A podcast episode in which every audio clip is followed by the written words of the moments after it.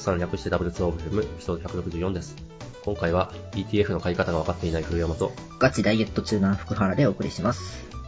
このポッドキャストでは、ハッシュタグ W2OFM でご意見ご感想を募集しています。いただいたフィードバックのモチベーションアップにつながりますので、ぜひよろしくお願いします。よろしくお願いします。お願いします。ETF、ETF。あれ、みんな買ってるはずですよね。だから、まあ私楽天証券なんですけど、楽天証券だと即、簡単に買えるはずですよね。うーん。ちょっと僕は楽天ユーザーではないので UI がわかりませんが、買えない理由はなさそうですね。うん、ない、ないはず。ですよ、日本、日本で普通こういうのやってる人は大体 SBI か楽天かみたいな。そうですね。ですよね。なんでだ？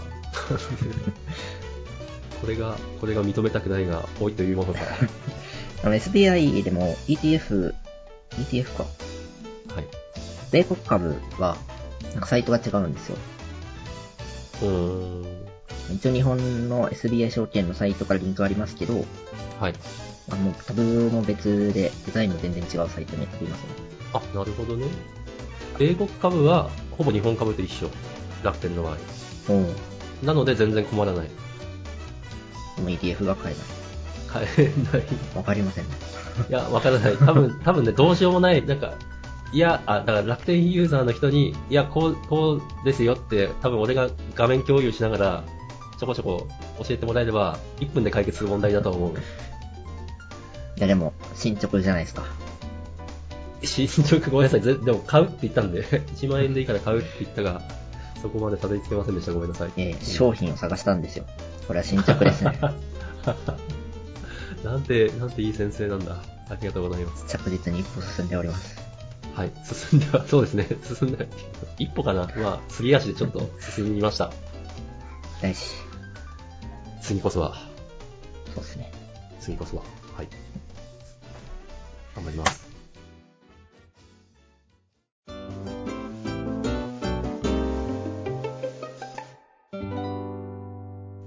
その流れでお金の話をしますと、はい。の。恒例の年間のそ想定配当額ですね。はい。前回の発表は6月11日でした。はい1。ヶ月ちょっと前。そうですね。6月11日時点で16万8000円と言ってたんですが、今どうなってるか。ドゥンじゅ18万7631円。おでもちゃんと増えてる。プラス1万5000円というところですね。さすがです。本当か？ダメ？いや、プラス2万でした。結構あるな。あるね。ああ、そうね。そうね。で、まあ当初の頃に比べれば全然増えてないんですけど、うん、まあ、当初はすごすぎた。もうもう今余剰資金を全てぶっ込んでしまって、あの、積み立てのペースが落ちてるので、うん。やむを得ない感じ。はい。でですよ。で、この今年の KPI は、この金額を12月末時点で24万にするというものだったはずで、なるほど。半年が終わった、今この時点で18万であると。うん、まあ、だいぶすごいと思うが、はい。今のペースで買い付け、今のペースって大体月20万円分くらいなんですけど、はいそのペースで12月までやっていくと21万くらいになりそう。月20万もぶっ込めるそれはそれで本当すごいけど。まあ余剰資金全、全ぶっ込みじゃなくて、かすかに残ってたり、生活防衛資金が残ってたり、あと月の収支から捻出してたりするので、はい。ギリギリですね、20万は。すごいな あとな、かなか増えなくなってきた。あと3万足りない資産なんですよ。いや、すごいと思うけどね。すごいと思うけど。配当額が、配当額ですよ。だから配当額、配当額で年間20万だと？みたいなね。すごいことですよね。年収プラス20万ですよ。まあ、手取りはだいぶ持ってかれるんで、うん。あれなんですけど、そうね。でそれでも去年の12月時点とかに比べればすごい進捗ですね。すっごい進捗ですね。あやかりたい。あやかりたいですか？本当買えよ俺っていう。本当に。で、まあはい3万足りないんですけど、はい。どうしようかっていうことですよね。うん。でとりあえどう？ず選択肢はいくつかあって、あるんだ。KPI なんで、それだけ達成しようと思えば、はい。生活防衛資金もぶっ込めばワンチャンあります。あー、やばい。やばいやばい。やばいやつ。まあ今、仕事につけてるんで、そこまで生活防衛資金を残す理由はないんですけどあーそう、か。なるほどね。一応病気もないし、うん。職場もしばらく大丈夫そうだし、うん。ねそれは一つの選択肢なるほど。選択肢としてないわけじゃないのか。なるほど。ですね。100万くらい生活防衛資金で取ってあるんで、半分くらいぶっ込んでも、まあ、食うには困らないですね。なるほど。もう一つは、今、キャピタルゲインっていう値上がりを取りに行ってる ETF と、はい。いわゆるインカムゲイン、配当をもらいに行く ETF の2本立てでやっていて、はい。キャピタルゲインの ETF をちょっと売ってこう配当 ETF に置き換えれば、うん。はい、全全体の配当利率が上がるはず。なるほど。まあそうですよね。まあ、これも一つ手ですね。あんまりやりたくはない。うん。本質的ではない感じです。うん。で、三つ目の選択肢が、はい。今後の入金を超高配当は ETF にする。今後の入金をそっちに全部回す。超高配当 ETF にする。えっと、つまりリスクを取るっていう意味。はい。ああ、なるほどね。えー世の中には配当率12%っていう ETF があるんですよ。大丈夫か、それ。でこれは一応理由もちゃんとあって、はい。キャピタルゲインがまずない。なるほど。そ、それを配当に回してくれてる、うん。なんか、構成そういううん。作り方のファンドなんですよね。なるほど。なんで、もう、ファイヤー達成した人とかが資産の一部をそこに割り当ててインカムを増やすみたいな、そういうやつ。うん。そこに増え、入れる額を増やせば全体の配当率が増えるんで、達成の見込みがある。でも、今パイも増やしてるところで。ですね。あこれもあんまり本質的ではない。うん。うん。あ、なるほど。で、あと最後の手段が、働く。投資額を増やすために。はい。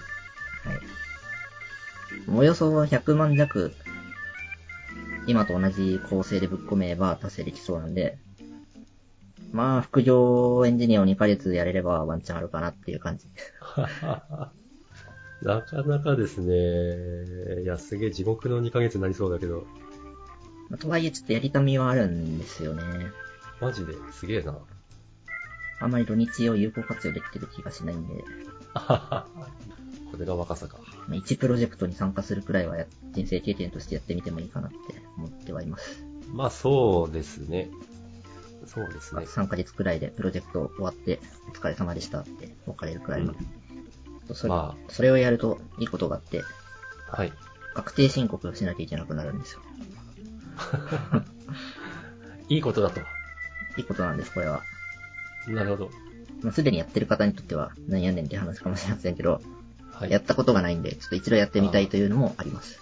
そうですね。過去に確定申告するっていう目標はありましたね。ありました。うん。あれは、あの、就職以外で20万円以上稼いだっていう証拠なんで、確かに。ああ、でもそうですね。そっか。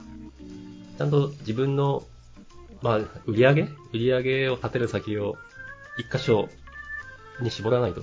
ちゃんと複数も持つ、その練習をしておくと。はい。ちょっと今の会社が十分に成長したりとか、はい自。分の居場所ではない感じがしてきた時にはフリーランス転校もうん。結構あり、ありというか、半々くらいの選択肢であって、はい。それの予行練習もいいと思ってはいます。そうですね。そうね。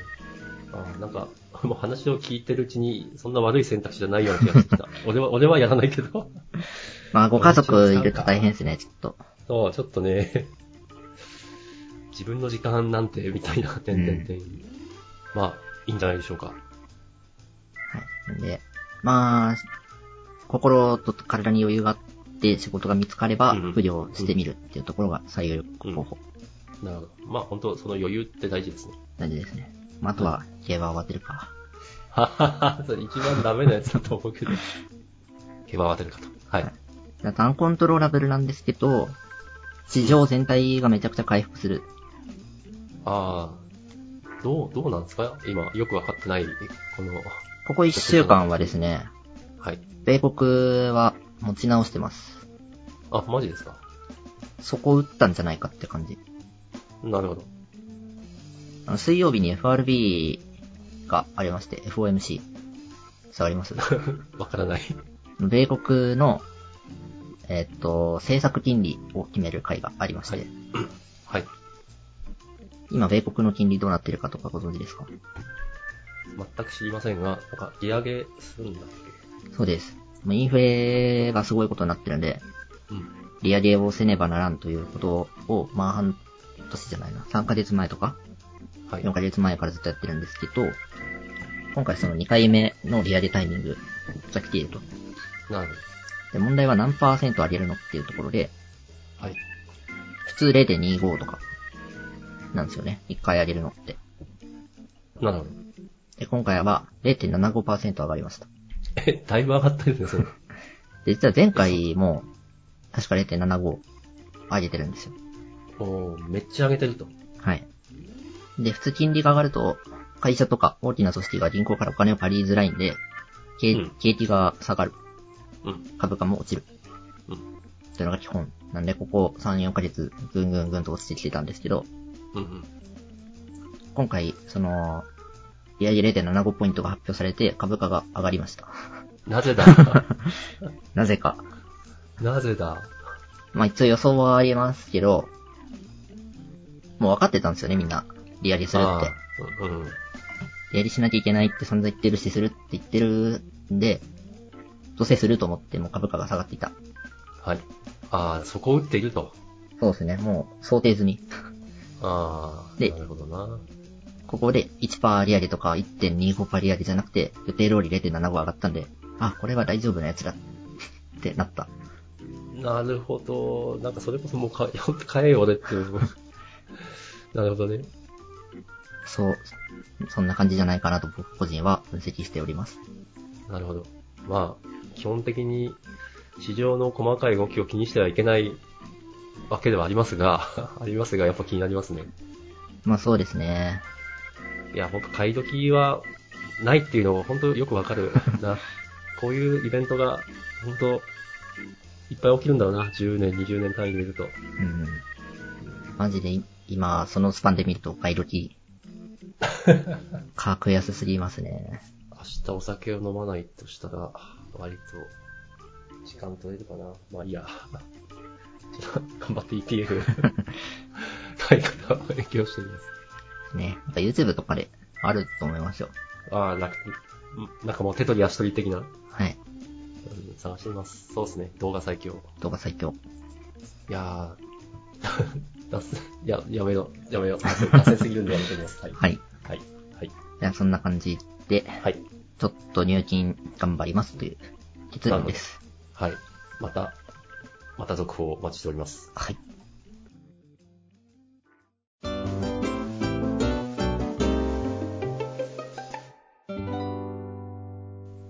では次ですかね。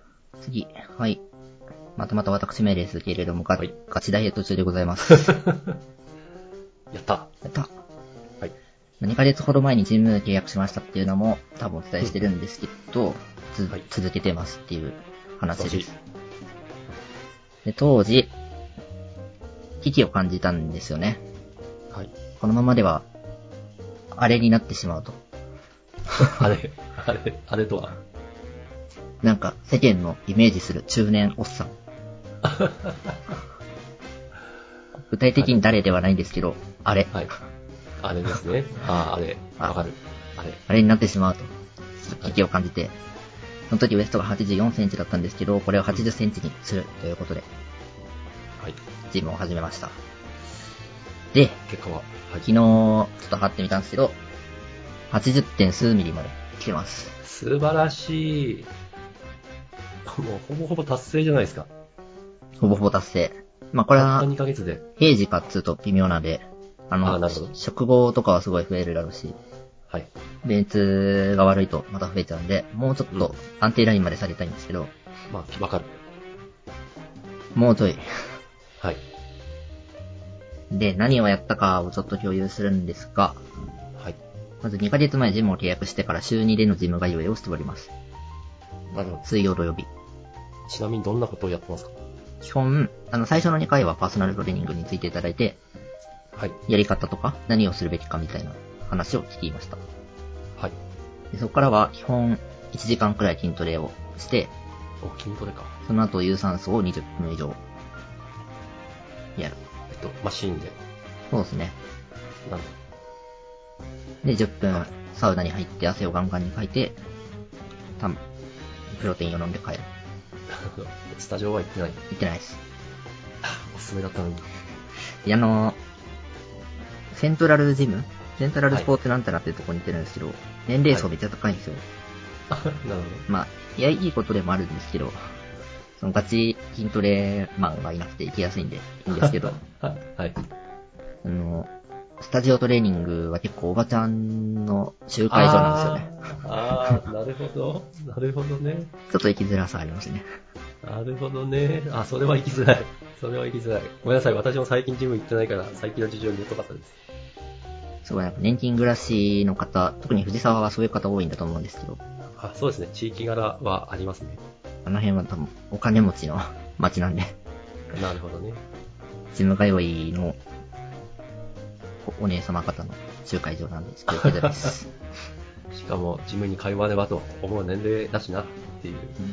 深田君の若さでそこまで危機感を持つっていうのもなかなか素晴らしいとも言える。いや、ギリギリだと思ってます、ちょっと。そっか。28年分の付き合いを返してますからね。い やそれ生まれてからってことじゃうん。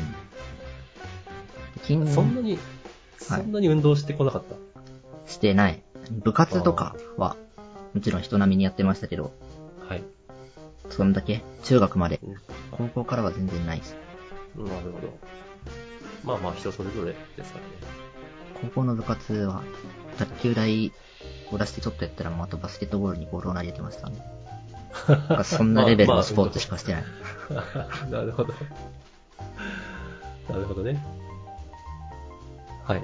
それは、まあそれが不採かどうかわからんけど、それを今返していると。ですね。高校時代から新卒社会人の十何年分ですかね、正確には。はい。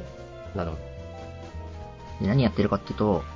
はい基。本的にお腹周りを痛めつけてます。うん。まあ家でもできるんですけど、自主トレーニングなんで。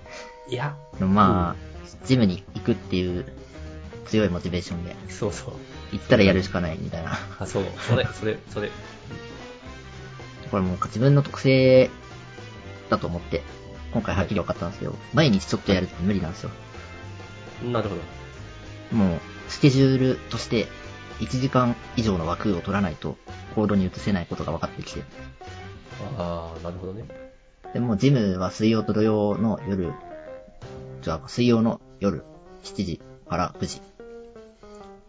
はい。土曜の昼前に2時間。はい。もうこれは予定、スケジュールとして抑えた。もう絶対行くと。絶対行く。他の何の予定も入れないみたいな。うんそこまですれば、ちゃんと行ける。大事だな、それ。あ大事。アットコーランも、週末の土日のどっちか2時間っていう枠をもう予定で抑える。もう絶対、もう他の予定入れないと。絶対やるみたいな。そういうスケジュールの仕方が自分に合ってるんだなって分かりました。あ、わかるなぁ俺もそっちタイプなんで。習慣みたいなう、ん1日5分みたいな、全然できない。うんそうそう、なんか自分、自分の、その、なんだろうな、自律性に頼る 方法は続かない。うん。そうですね。そうか、ちょっとある程度の時間をがっつりまとめてるみたいな、そうですね。はい。で、お腹周りと、あと腕と胸。を鍛えてます。なるほど。これは目から鱗なんですけど、パーソナルトレーニングさんにウエストをなんとかしたいですとお伝えしたらですね、はい。胸板を厚くすれば相対的に細く見えると。なるほど。なるほど。確かにそれは目から鱗。まあ KPI 的には減らさなきゃいけないんで、本質的ではないんですけど、確かにそれは重要と思いまして、そうですね。お腹と胸、腕を中心にやってます。なるほど。ちな、ちなみにそっちは増えてます？増えてるかどうかはちょっと測ってないんであれですけど、あの、ウェイトトレーニングとかは、持てる重量は増えてきてますね。おー、素晴らしい。初めてやった時の、寝転んでバーを上げるやつ。はい。あれが棒、棒だけなんですよ。うん、わかる。いや、棒も重いからね。あ、棒で20キロあって、うん。10回3セットとかも無理でしょみたいな。無理でしょ。トレーナーさんにちょっと支えてもらってなんとかみたいなはい。感じだったんですけど、今はもう10回3セットは余裕、おー。15回3セットにしてやろうかとか、10回4セットやろうかとか、そんなくらいになってますね。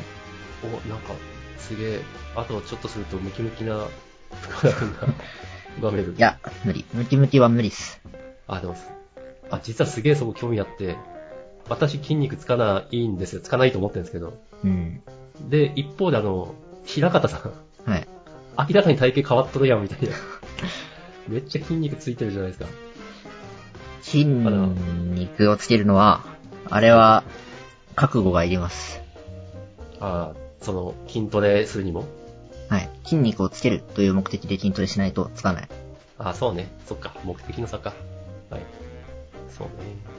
生半可な覚悟では、ちょっと運動不足を解消するのが精一杯です。いや、でもそうね、あの、ごめんなさい、ちょっと先行き過ぎました。まず、ちゃんとやれていて、成果が出てるんで、まあ、ちょっと、私が言ったことは忘れてください。はい。はい。どこまで行ったか。そう、週2のジムで何やってるかですね。はい。お腹周りと胸周りを鍛えて、あと有酸素で脂肪を減らして、じサウナで汗をかくと。はい。でこれを最初2週間くらいやったんですけど、うん。あの、めちょっと減ったんですよね、最初は。まあ、最初は結構効くからね。はい。一気にマイナス2センチくらいして、はい。おこれはと思ってたんですけど、効果がなくなってきて、うん。野菜をめっちゃ取るようにしました。お食事はい改善。が、外の脂肪を減らすだけではお腹は凹まないのだということに気づきまして、そうなんですよ。そうなんですよ。はい。KPI に対して取り得る手段が1個では良くないと思いまして、腸内環境を改善すると。なるほど。便通を良くして、スッキリする。はい。ね、野菜とか、あと腸活スープみたいなのを食事にちょっと取り入れ始めました。腸活スープ？ごま油とか結構腸にいいらしいですね。えー、知らなかった。腸活スープ。これ、やって、あと、まあ当初からタンパク質ちゃんと取れっていう話は聞いてて、取ってたんですけど、特に意識的に取るようにし始めました。うん。トレーニング直後だけじゃなくて、日常の食事でも少し意識し始めましたね、2週間目あたりから。なるほで、次に、ジュース。ど。ジュース。まずカルピスの原液を買うのは完全に禁止して、買ってたのか。買ってたんですよ。あれコスパよく甘い飲み物が飲めてめちゃいいんですけど、あ確かに。確かに確かに。禁止。なるほど。今はサイダー、三ツ矢サイダーのみ。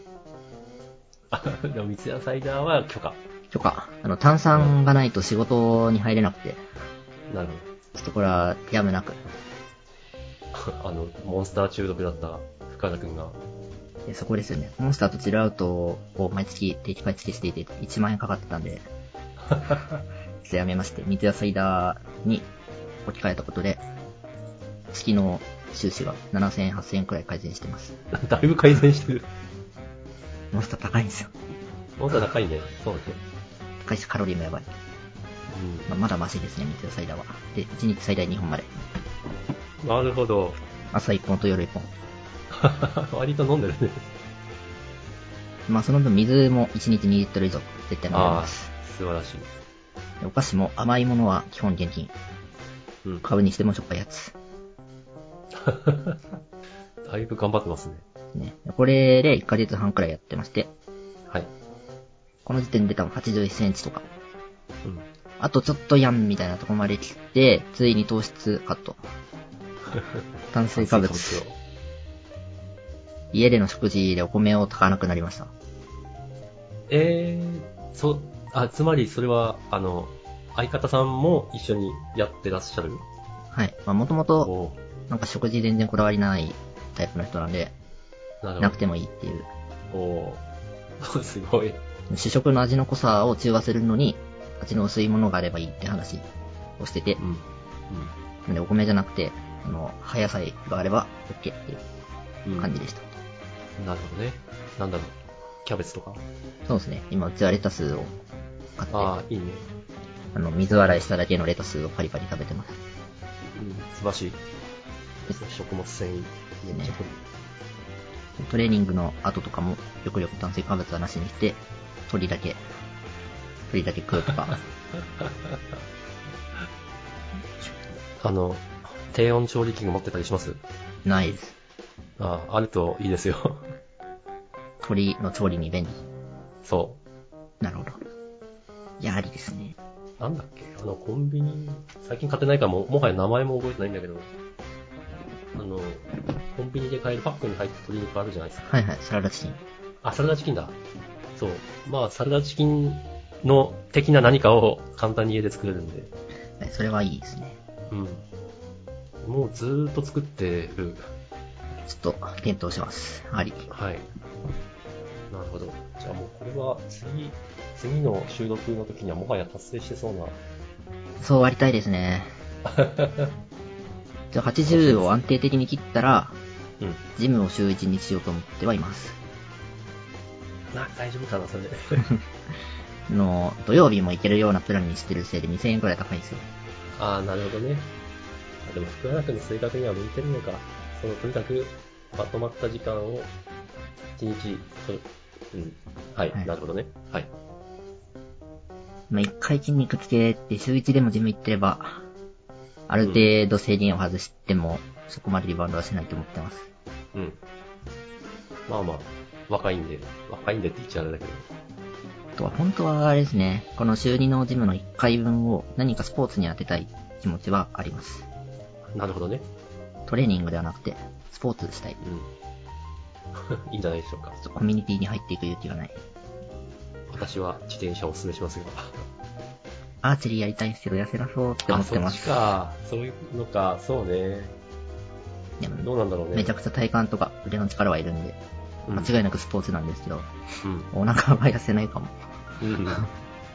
いいんじゃないでしょうか。スポーツ。はい。そんな感じ。めっちゃトレーニングしてます。はい。なるほど。成功が出てるということで。じゃあ私の方もちょっと軽く、軽くだけ触れますと、私は、あの、常に万年ダイエットをしてる 人間です。ダイエットのプロ。それは、そプロと言えなくもない。なんでしょうね。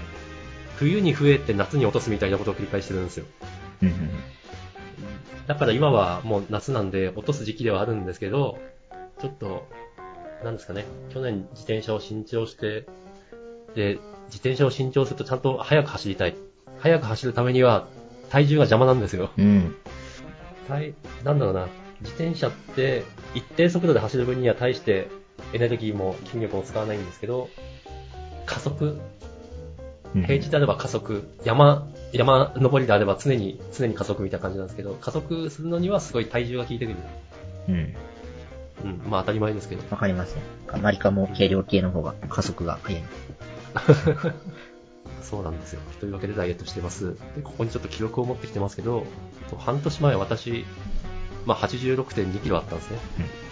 で、これ75キロ以下に下に、ななんだろうな、えっ、と、自転車を本当シリアスにやってた時は、まあ、72キロくらいをキープしてたんですけど、少なくても75キロくらいには持っていきたいとうん。うんという目標のもと、半年前は86.2、で、5月1日、3ヶ月前は84.2、減ってる。で、うん、1ヶ月前、6月30日は79.7。めちゃくちゃ減っとる。まあでも、大体人間は1ヶ月に3キロは無理なく落とせるらしいんで、そういう意味ではちょっとスローペースではあなるほど。無理なく2ヶ月やった結果ってことですね。る。無理なく、そうですね。うん。うん。で、本日は78.8と。すごい。まあ、いや、これ、あの、福原くんのその福、福井と一緒で、やっぱ、あの、ブレがあるんで、うん。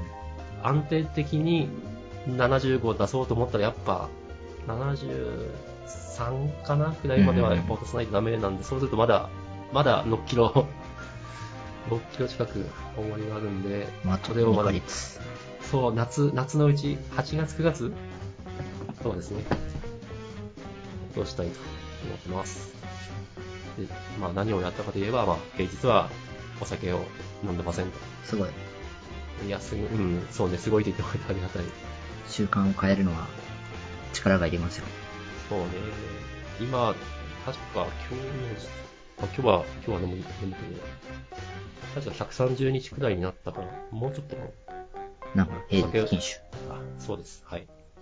で、タンパク質も私も意識的にとってます。まあ、その低温調理器で作った、えっと、サラダチキン的な何かとか、ゆで卵とか、あと、あの、朝、プロテイン入れた牛乳を飲むことによって、これってだいぶあの、デキストリンとか入ってるんで、低 GI、えっと、なんだっけ ?GI 何の言っ。